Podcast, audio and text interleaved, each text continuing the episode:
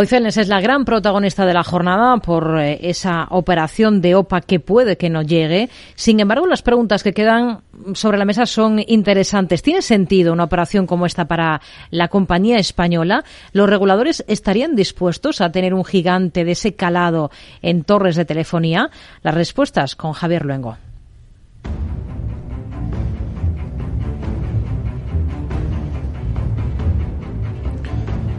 Vuelos en el mercado tras un cambio de paso con la salida a partir del verano cuando se celebre la próxima junta de accionistas de Tobías Martínez como consejero delegado. El ex del grupo Avertis abandonó diciendo que la compañía entraba en una nueva etapa y así parece que va a ser. Los tiempos cambian y si uno quiere seguir siendo una estrella del IBEX hay que cambiar. La idea de Celnex tras años de endeudamiento récord y guerras con el mercado pasa ahora por centrarse en crecimiento orgánico mientras suben los tipos de interés con menos adquisiciones y pasivo sobre el balance. Capitalización de 23.000 millones de euros por ser el segundo actor del mercado en Europa. Será un año de transformación para fusiones y adquisiciones en el sector. Esto lo decía ya en diciembre JP Morgan y abría la puerta a escenarios de fusiones con Celnex, la división de torres de Deutsche Telekom, Vantage o Totem.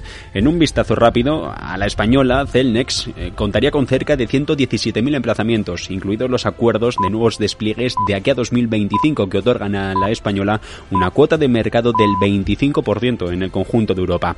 JP Morgan otorga a todo esto un valor cercano a los 200.000 millones de euros. Bank Inter dice hoy que sería una operación ventajosa para los estadounidenses de American Towers, ya que se harían con una firma que en el último año ha perdido cerca de un 18% en bolsa.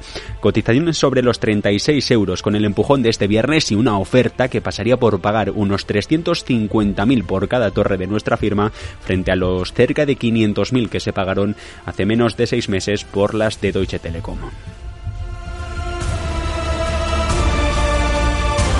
Negocio para los minoristas, malo, al menos para los que entraron allá por agosto del 21, cuando Celnex cotizaba dentro del selectivo en los casi 61 euros la acción y para los fondos que están en el accionariado, sin embargo, no es tan mala esta operación del todo. Por un lado, están los que comparten posiciones en ambos consejos, en American y en Celnex, serían Fidelity, Vanguard, BlackRock o Wellington.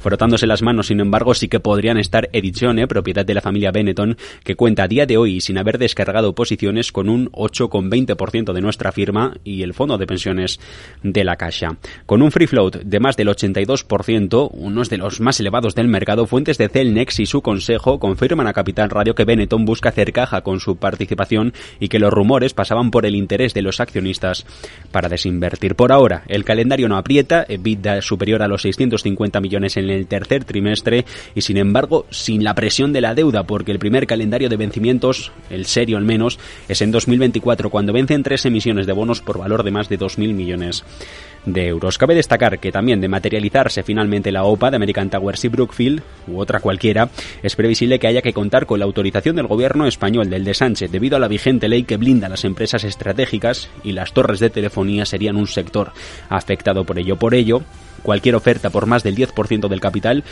debería pasar por el filtro de la Moncloa. Entre medias, el problema de Bruselas, un posible monopolio que se podría confirmar con la operación de integración fuera de los mercados de Celnex con American Towers.